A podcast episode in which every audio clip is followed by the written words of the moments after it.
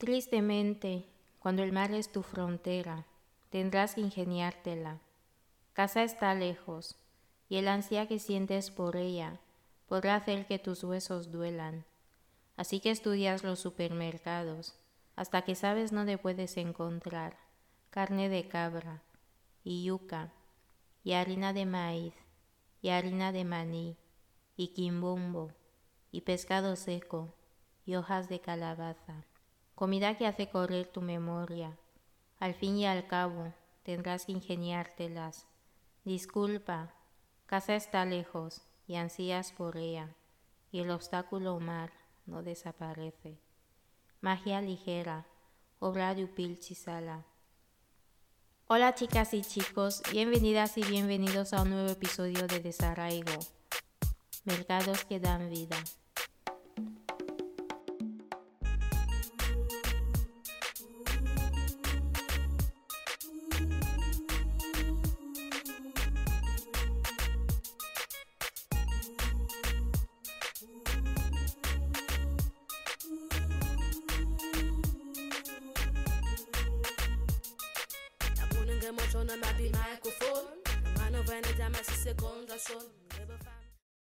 Ha quedado un buen día en la ciudad de Bata. Es en Guinea Ecuatorial, para las que no conozcáis. Se encuentra en el litoral de la región continental, y algunos la llaman capital económica, aunque hoy no se va muy bien por qué. Bueno, a lo que iba. Ha quedado un buen día en la ciudad de Bata. El tiempo es estable, no se prevén lluvias, y el sol abrazante no parece que vaya a irse, así que que la vida no pare. Taxi, Sunil. Por alguna razón, esta ciudad siempre emanaba vida. Bueno, llámale vida al tráfico, a los coches y bares con la música alta como si no hubiera mañana, al barullo de la gente, que podría ir perfectamente desde un murmullo a un rito a viva voz. Creo que cualquier ciudad de las más importantes de los países africanos podría encajar en la descripción de la ciudad que nunca duerme. Hoy en el taxi no había mucha gente, así que por suerte podrás disfrutar de un viaje en el que no andarais todos apretaditos. El calor seguía ahí, pero la brisa que venía de la costa lo disipaba a ratos. Sunil, que aparentemente estaba a quince minutos de casa, ahora estaba a treinta. El tráfico no daba tregua. Cuando finalmente llegamos, tienes que bajarte aquí, no voy a entrar, ¿eh? dijo el taxista, dejándome en el cruce de antes de llegar a Sunil, mi destino. Y era entendible. Quien entraba en esa calle salía en horas, y no creo que esté exagerando.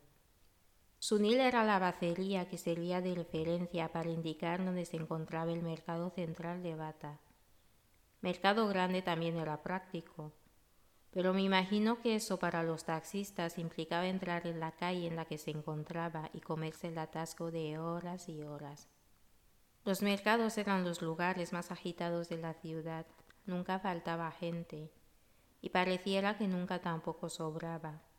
La música de los altavoces de los kioscos multiservicios se escuchaba a leguas, y al poco que caminabas y pasabas de un kiosco a otro, Pasabas de escuchar una música a otra, y al final se quedaba una mezcla de sonidos que hacía retumbar tu cabeza. A pie de calle en las aceras se encontraban las mujeres que vendían comida, desde pescado hasta verduras pasando por yuca o fruta. En la carretera antes se encontraban los cien cien. Eran los autobuses que iban a puntos más alejados de la ciudad por el módico precio de cien francos. Al otro lado de la calle, hoy entrando en los senderos improvisados, se encontraban los puestos de Asamse, lo que aquí sería la ropa de segunda mano. Y cuando pensabas que habías recorrido todo el mercado, resulta que la calle solo era la punta del iceberg. El verdadero mercado se encontraba detrás de los edificios. Si escuchasteis el tercer episodio de Desarraigo, mis madres no conocen fronteras, Sabréis que el mercado ha supuesto siempre un gran espacio emancipatorio, económicamente hablando, para las mujeres de África Negra. Este albergaba una multitud de actividades como las que vengo de describiros. Eran además lugares que serían un poco de pulmón para el resto de la ciudad, ya que eran los lugares donde se encontraban el mayor tejido de la actividad económica de la ciudad. El ecosistema no era el mejor, y aunque la gente acabara acostumbrándose, las condiciones tampoco eran las mejores.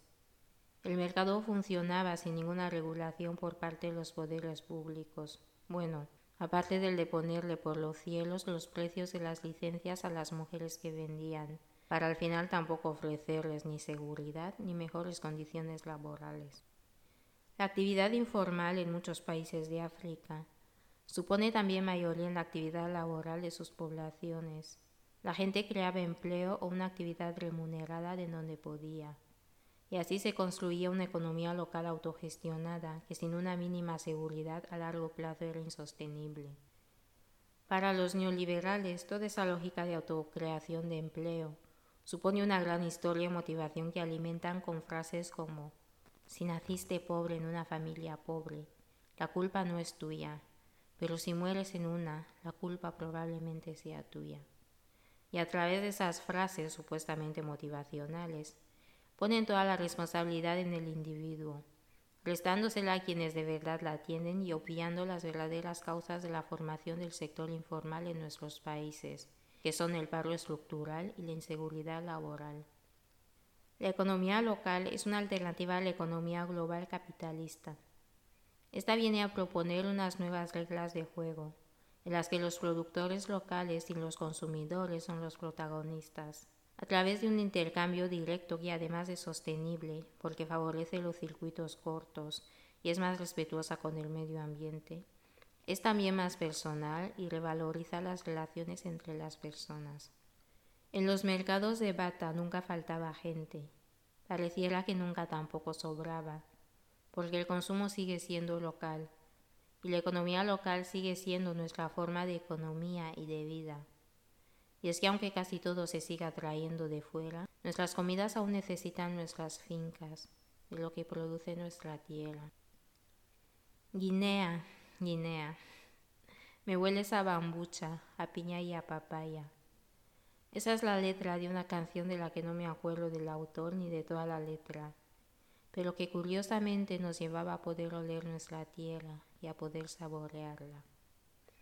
Eso es exactamente lo que nos pasa a las personas que vivimos fuera de casa, que la fruta no nos sabe igual, que nuestras comidas siguen necesitando de nuestras fincas, de lo que produce nuestra tierra. Y al final siempre te encuentras en una búsqueda por encontrar un lugar donde se venda el cacahuete, la malta, la yuca, los caracoles, el pescado salado y un largo etcétera.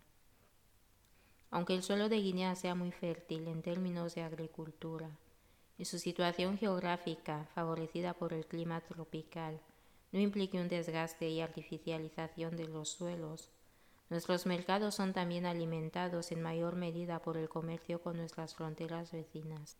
Las mujeres que sustentan nuestros mercados locales son las mismas que de alguna forma alimentan también parte del comercio exterior con Camerún. Cientos de kilómetros son recorridos en coches para poder abastecer los mercados locales. No es como si un barco tuviera que recorrer miles de kilómetros desde España, con todo el gasto medioambiental que supone, pero sigue siendo una situación de dependencia en las fronteras que ha quedado en evidencia con las restricciones por la pandemia. Si la frontera cierra, los precios suben, la gente pasa hambre. Ya ves, los mercados literalmente le dan vida a nuestras ciudades y deberían ser espacios que se tengan muchísimo más en cuenta en las políticas públicas de los países africanos. Deberían ser espacios que ofrezcan las condiciones óptimas tanto a sus trabajadores como a sus consumidores. Deberían seguir siendo espacios autogestionados por los propios comerciantes, donde las relaciones interpersonales sigan siendo importantes pero que cuenten con toda seguridad.